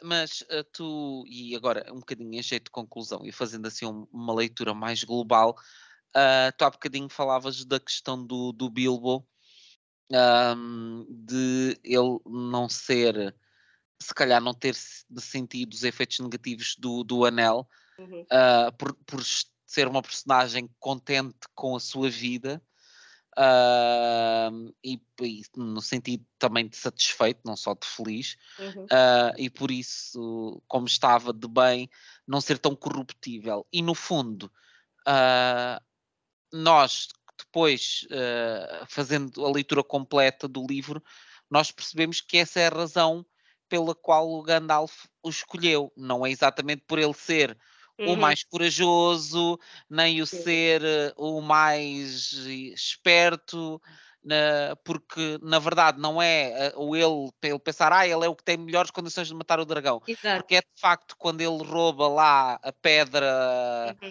uh, especial para o uhum. Thorin e que vai entregar ao, ao, ao Bard, não é? Bard. Uhum. Que vai entregar ao Bard e lhe diz: Olha, toma lá a pedra porque ele quer muito esta pedra e portanto isto vai ser um bom, uhum. uh, um bom elemento negocial para ti, para tu conseguires uh, terminar isto com paz para todos. É esse, esse discernimento, esse não se deixar corromper e o ser uma personagem que sabe uh, naquele momento como agir para o bem comum uhum. uh, que o torna especial e que faz o Gandalf dizer exatamente por isso é que eu quis que fosses tu, porque Sim. eu sabia que tu neste momento ias fazer o que era preciso ser feito. Um, e, e, é muito interessante, não é? Porque na verdade isso é o mais heróico, mais do que matar um dragão. Uhum. O heróico é tu conseguires num, num contexto complicado de disputa, tu conseguires perceber onde é que está a chave para resolver o problema. Na verdade, não resolveu bem o problema, não é? Não resolveu bem. Não resolveu bem, ficou ali uma ponta. Não resolveu bem, mas depois tudo, tudo acabou. Não é bem, mas pronto, sorry, foi, né? Exato. Graças. Uh, mas por acaso isso foi. Um, aí foi, eu acho que foi, deve ter sido um bocado aquela vontade de vá, pronto, vamos deixar as pessoas satisfeitas. Porque Sim. de facto, quando o Soren está a morrer, depois tem aquela necessidade de pedir desculpa uhum, e de uhum. dizer ao Bilbo, ai, muito obrigado por tudo e não sei o quê, ficas um bocado, ó oh, filha, tu quer dizer, estavas ali estavas ali há umas quantas páginas atrás, cheio de atitude, e já não gostavas do Bilbo, que ele era um traidor e que não sei o quê. Agora, como estás a morrer, já, ai, eu peço muitas desculpas. Dá um bocadinho a sensação de que foi um momento crowd pleasing, não Sim. foi? Um, eu vejo isso de outra forma. Eu vejo um paralelismo com o Boromir no Senhor dos Anéis porque o, o Boromir também é aquele que, na presença do anel, quer usar o anel para vantagem dele próprio, não é? Um, e passa quase o caminho todo a, a, a, convencer os outros de, em vez de destruir o anel, de usar contra o Sauron e não sei o quê. E no final do primeiro livro e do primeiro filme, ele tenta tirar o anel ao, ao Frodo. E no final, mesmo antes de morrer, ele também se arrepende e pede desculpas por aquilo tudo ao Aragorn, que é quem, quem, quem fica com ele no, no final. E eu vejo muito esse paralelismo também, porque os dois têm essa questão da ganância ou de, da possibilidade de corrupção pelo, pelo poder, uh, e que no final, uh, às portas da morte, digamos assim, uh, pedem quase perdão para se redimir do, dos seus atos. E isso é profundamente cristão. E é verdade, agora que estás a dizer isso, é verdade, sim, tem essa, tem essa componente cristã, é verdade. Exatamente, aquela questão da absolvição.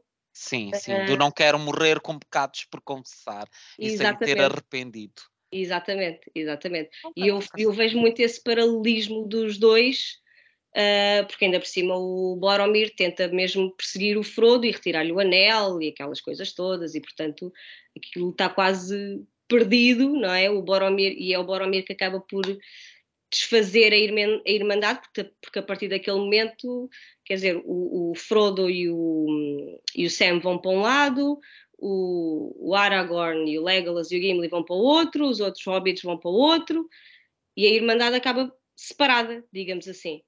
Uh, mas no fundo o, o Boromir percebe o mal que fez e pede perdão e, e, a morte dele é quase a absolvição daquilo que ele fez antes.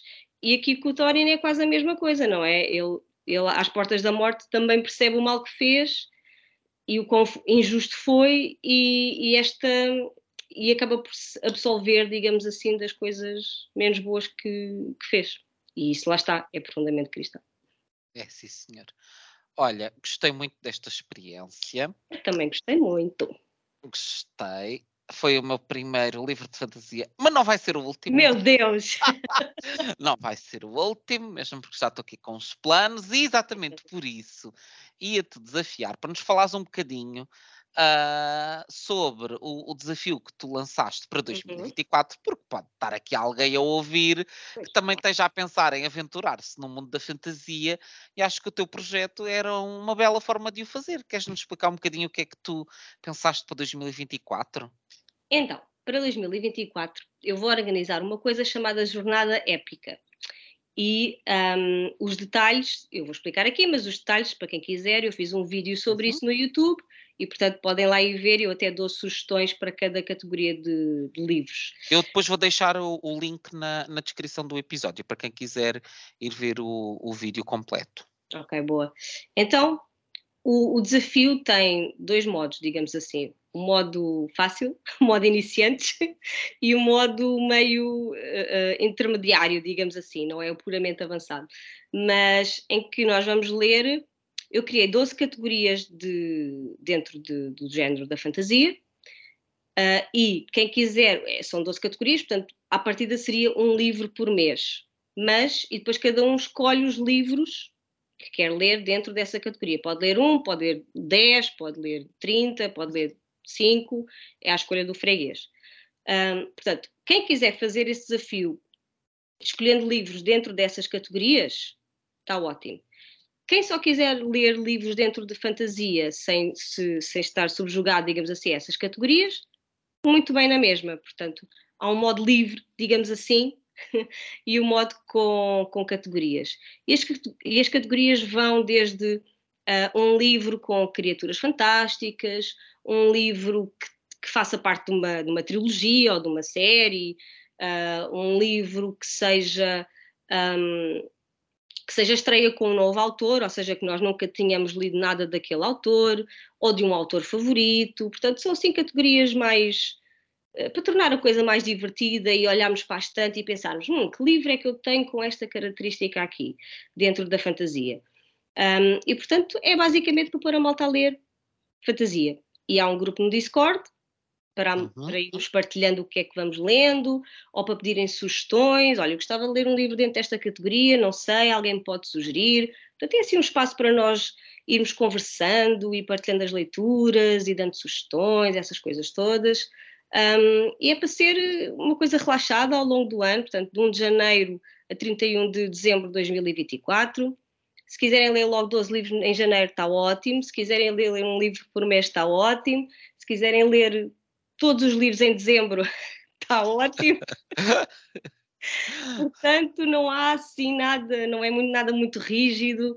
Um, é para quem já lê fantasia, já tem hábito de ler fantasia, é para quem nunca leu fantasia e quer experimentar, e portanto não há nenhuma obrigatoriedade, como é óbvio, de seguir aquelas 12 categorias, ou sequer de ler 12 livros uh, é um bocadinho à conta do, do, freguês, cada um vê o que, é que, o que é que quer ler e o que é que consegue ler. Portanto, é assim uma coisa divertida para nós lermos fantasia e descobrirmos livros e autores novos, basicamente.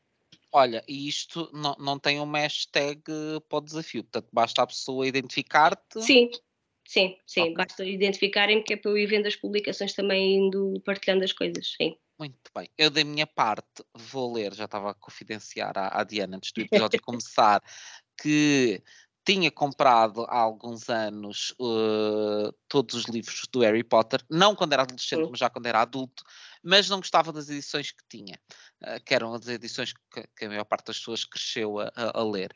Achava-as muito feinhas.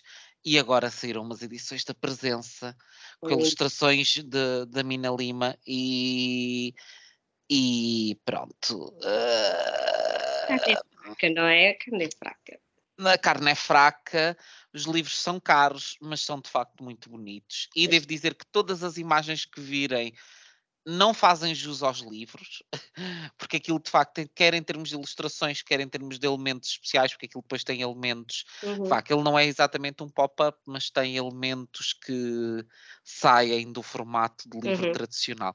Uh, e é de facto muito, muito, muito bem feito. De facto, é aquele livro, mesmo assim, o livro custa 36 euros, que eu considero que para o que o livro é, uhum. não acho que seja um valor uh, exorbitante. Capa dura? É capa dura, capa dura, cozido, tudo lindinho. Pois, é, é que há livros que são não. esse valor e tu pensas, mas o objeto em si vale a pena, não é? Não, este é, este é tudo nos trinques, tudo maravilhoso, tu de facto vês para onde é que o dinheiro foi. Uh, e então eu vou começar com o Harry Potter e a Pedra Filosofal.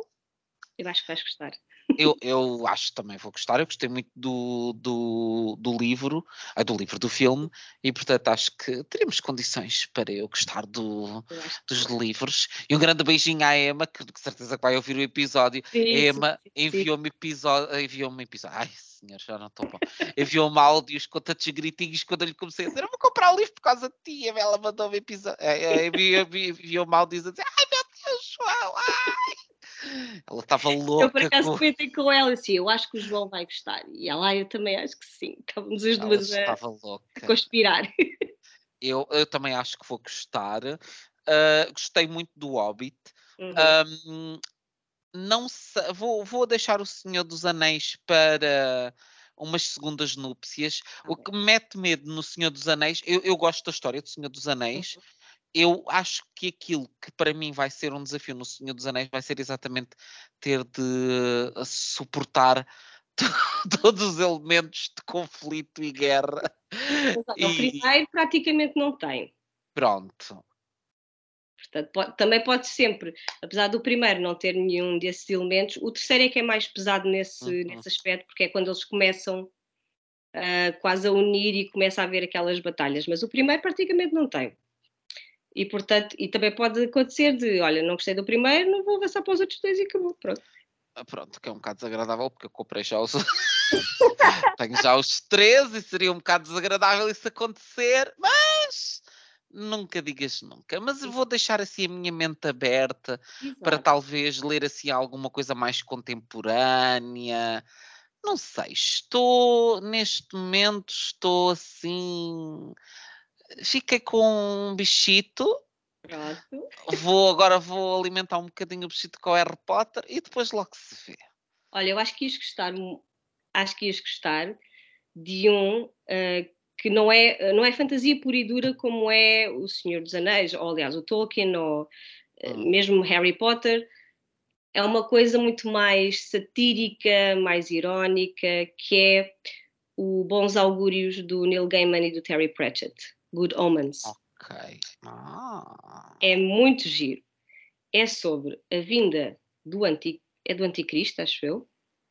Mas tens o lado dos anjos e o lado dos demónios, cada um a, lutar, a lutarem entre si pela posse, digamos assim, daquela personagem para as usarem, para a usarem uh, conforme querem. Só que aquilo é muito um mundo às avessas é muito mundo às avessas, é uma crítica a estas questões das divindades e das crenças religiosas. Opa, e é, tem tiradas tão engraçadas, tão giras, tão puramente sarcásticas. Aquilo é maravilhoso de ler e está traduzido em português também. Um, Alguma edição mais, mais atual? Ou... Porque eu estou aqui a ver uma edição da presença, mas é pai de 2004. Eu acho que deve ser a única. Ok, mas, ainda anda, mas ainda anda por aí. Sim. Aliás, acho que há duas edições, agora eu acho que sim. Um, mas, mas não são muito recentes. Ok. Ah, ah, ah, ah, não, há uma, pera, pera, saiu agora outra, saiu. Pronto. Saiu agora outra. Que é uma capa branca Agora, Exatamente, em 2022, vá. Pronto. Se é, exatamente, é essa branca e preta, sim. Exato. Era okay. essa que eu tinha. Imagina o Apocalipse reescrito pelos Monty Python. Ok. Exatamente. Acho que isto, olha, convenceste-me, sim, porque eu, eu gosto, e aliás, a componente vá do, do Bilbo ser um bocadinho rabugento uh, é uma coisa que eu aprecio, aprecio personagens rabugentas e, e, portanto, essa visão meio satírica é uma coisa que me pode, que me pode cativar. Até vou já aqui meter nos meus favoritos. Olha, prometo, não prometo que seja em 2024, não, claro, comprar. Questão, claro. Olha, isto até é uma coisa boa para se comprar na Feira do Livro, pensando nisso.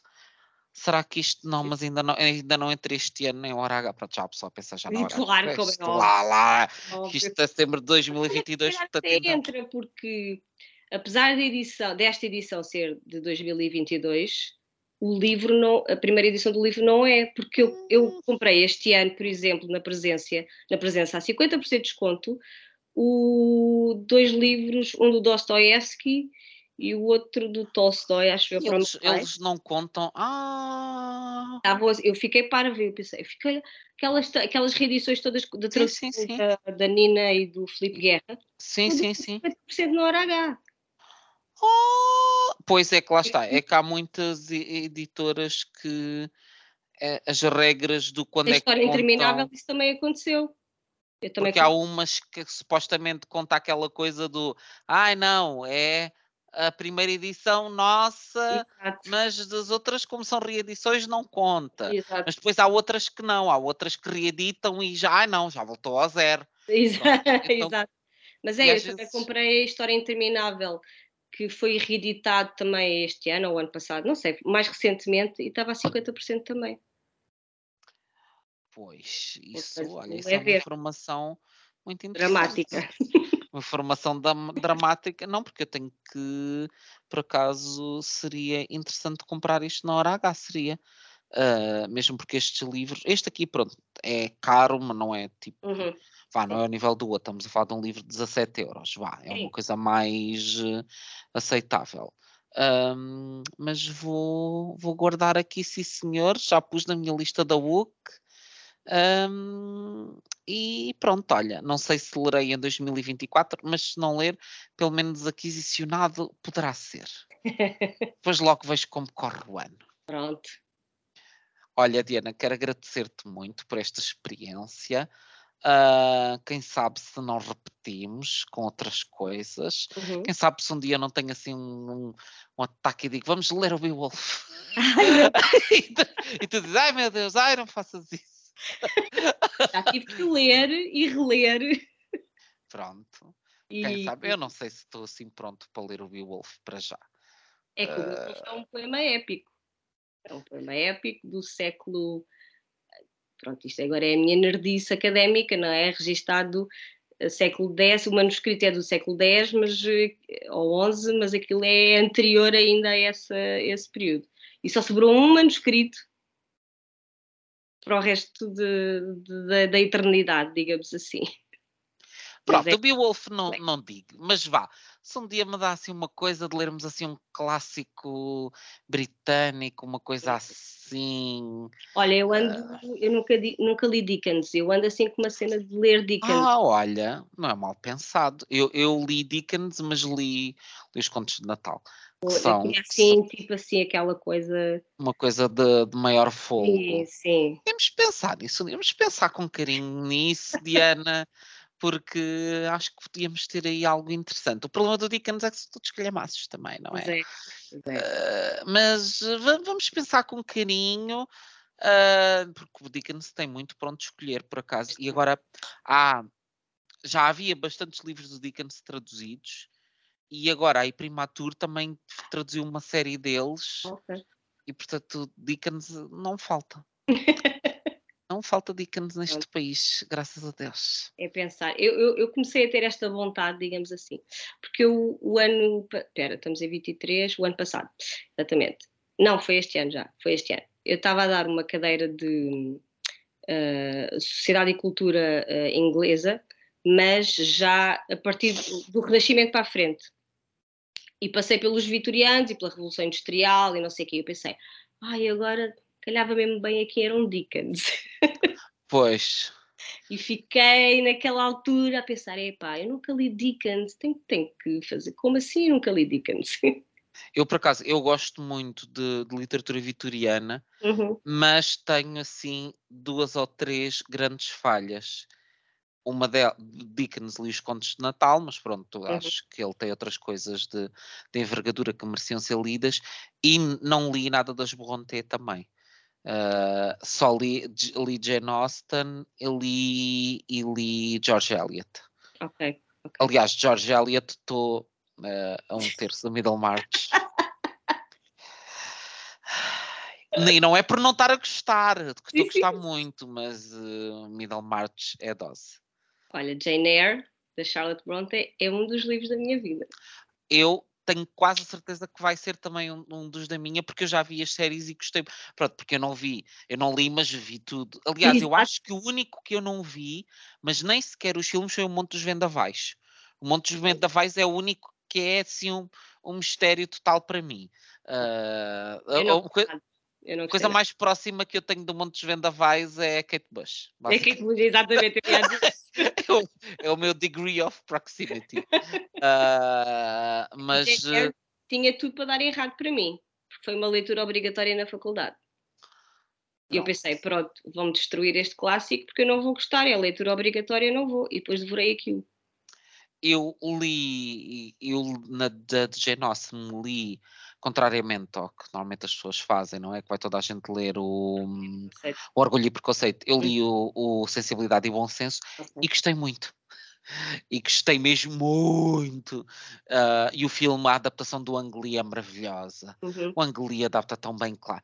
Porque, tipo, ele é, é, que ele faz aquilo de uma forma tão bem feita, porque pronto, é um romance vitoriano, apesar uhum. da Jane Austen não seguir aquela, aquele paradigma de ter livros enormes, que os livros dela é, não são muito grandes. ainda é um bocadinho antes do vitoriano. Não se considera ainda a Jane Austen uma autora vitoriana? Hum... Ah, eu pensava, eu para mim metia tudo no mesmo saco, vê lá. Não, ele, ela é da regência, acho eu, que é antes. Ah, um, ok. Deixa... Pois ela é de finais, finais do, de, de, do século XVIII, início de XIX. Estava aqui a ver porque os nomes, os nomes de reis e rainhas também, seja de onde for, eh, é, para mim é zero. Também não sei. Eu acho que antes da Vitória foi George eh, qualquer coisa. Hum? George. Estou a verificar. Eu, nomes de reis e rainhas, sou bom, mas confesso que pronto. Uh, a, minha, a minha área de especialidade. Eu acho, que, eu acho que a Rainha Vitória é só a partir dali dos anos 30 do século XIX. É possível, sim.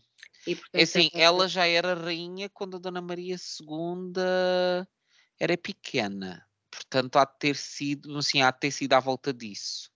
George, George e portanto, a, a, Jane Austen, a, Jane, a Jane Austen apanhou exatamente a Rainha Vitória só sobe ao trono em 37. Não, sim. Não. Eu sou ótima, não é? Como podes ver, sou ótima. Um, 76, eh, portanto, o reinado dela. Exatamente, em 61 começou o, o, o Alberto morreu em 61, portanto foi em 1861 uhum. e foi quando ela subiu ao trono. Não, portanto, não, ela subiu em 37. Não, em 37 nasceu ela.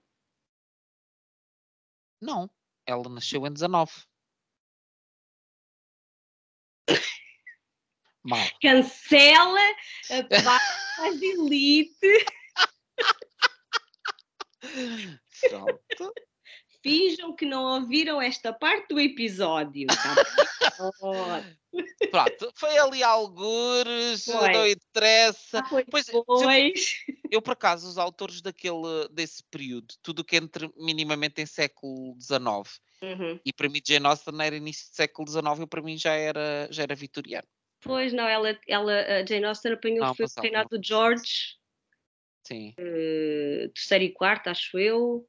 Então e... eles chamam esse período o quê? É Regency? É o que eles chamam? É, é. Ah, ok. É. Pronto. Olha, eu sempre pus a Jane Austen nos autores vitorianos. Estão já, já, já já aprendemos uma coisa nova contigo, Diana. Já viste, pronto. Apesar desta mistura toda de datas. Não interessa também o que são 10 anos, o que são 20 Exato. anos. Mais no, 20 grande... 20. Exatamente.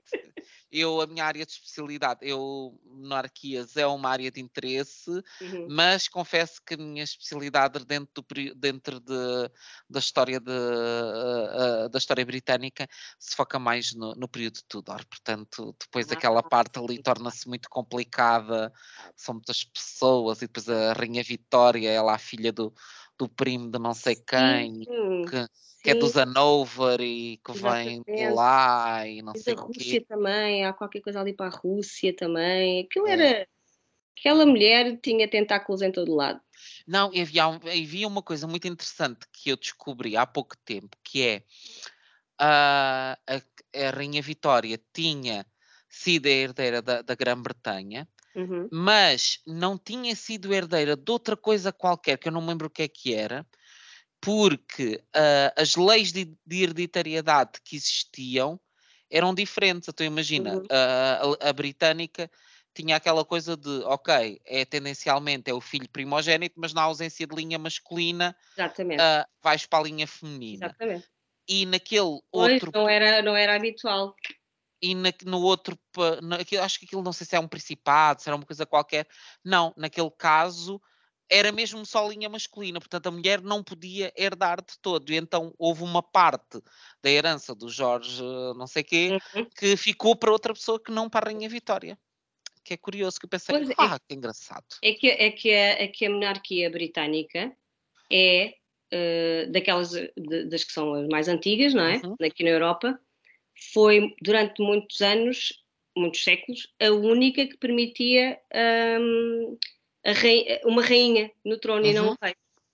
Portanto, isso foi ali muito contestado na altura, porque havia aquela coisa de que o homem é que tinha que governar, mas eh, ali com a Isabel I, coisa. Sim. Não, eles tinham, tinham aquela rainha ah, meio mitológica que era a, Bo- a Bodeisha, não era? A Ah, Bodácia, sim, que é? sim, sim. Eu sei da Bodeisha, sabes porquê? Por causa, por causa da vigária de Dibley, porque ela faz- fazia. Lembras-te da vigária de Dibley? Que Oh, pá, tu tens que ver, eu acho que tu ias gostar.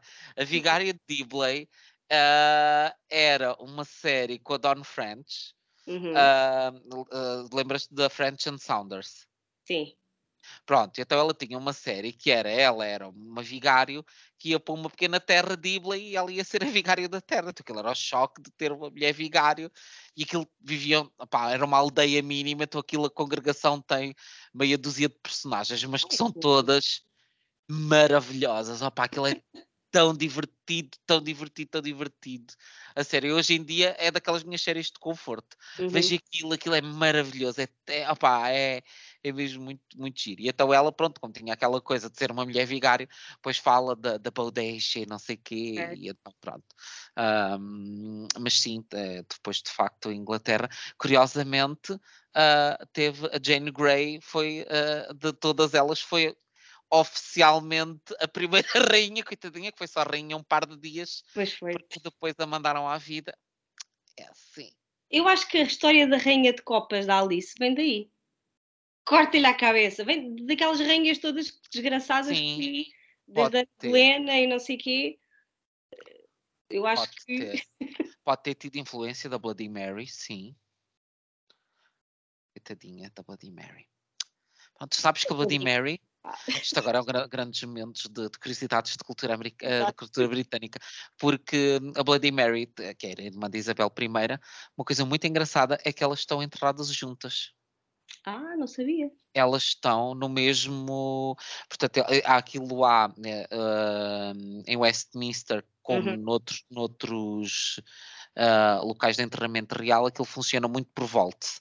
Uhum. Então, em, em volte, apesar de haver uma estátua jacente de, de um rei, muitas vezes os volts têm mais do que Uhum. uma pessoa lá dentro. E então ah, enterraram a, a Sítio. Ma- enterraram a Maria Tudor no mesmo sítio da irmã. Coisa que eu acho que nenhuma delas teria apreciado. Porque. A bem dizer foram as duas rainhas, não é? Portanto, tinham as duas que lá está. Mas Sim, mas elas não eram propriamente eram. amorosas, não. Aquilo não não. foi uma relação. E depois ainda por cima está a Maria Stuart do outro lado ah, do corredor, que também acho nem, nem depois de mortas, coitadas, estão ali. É, que foi muito dramático. Eu acho que a. Elizabeth teria, se soubesse tudo o que aconteceu depois, teria tido muita revolta na vida dela. Porque de facto, não. Mas pronto, olha, outro, seria outro episódio. Seria outro episódio, exato. Todo outro um episódio, episódio sobre Studars. Ai, Studars era capaz de estar horas a falar sobre Studars. Também gosto muito. Ah. É mais de idade média, mas gosto muito dos Studars. Studars tem ali muito, muito, muito que se lhe diga. Tem. Tem, sim, senhor. Olha, Diana, muito obrigado por tudo. E ficam aqui este, ficamos ficar aqui com esta, com esta dica do Dickens, dica do Dickens, hein? Passando à literação. Passando à literação, exatamente, mas acho que, é, que era uma ideia interessante. Vamos, vamos pensar sobre isso com carinho. Vamos, vamos pensar. Vamos. Boas leituras. Obrigada, boas leituras.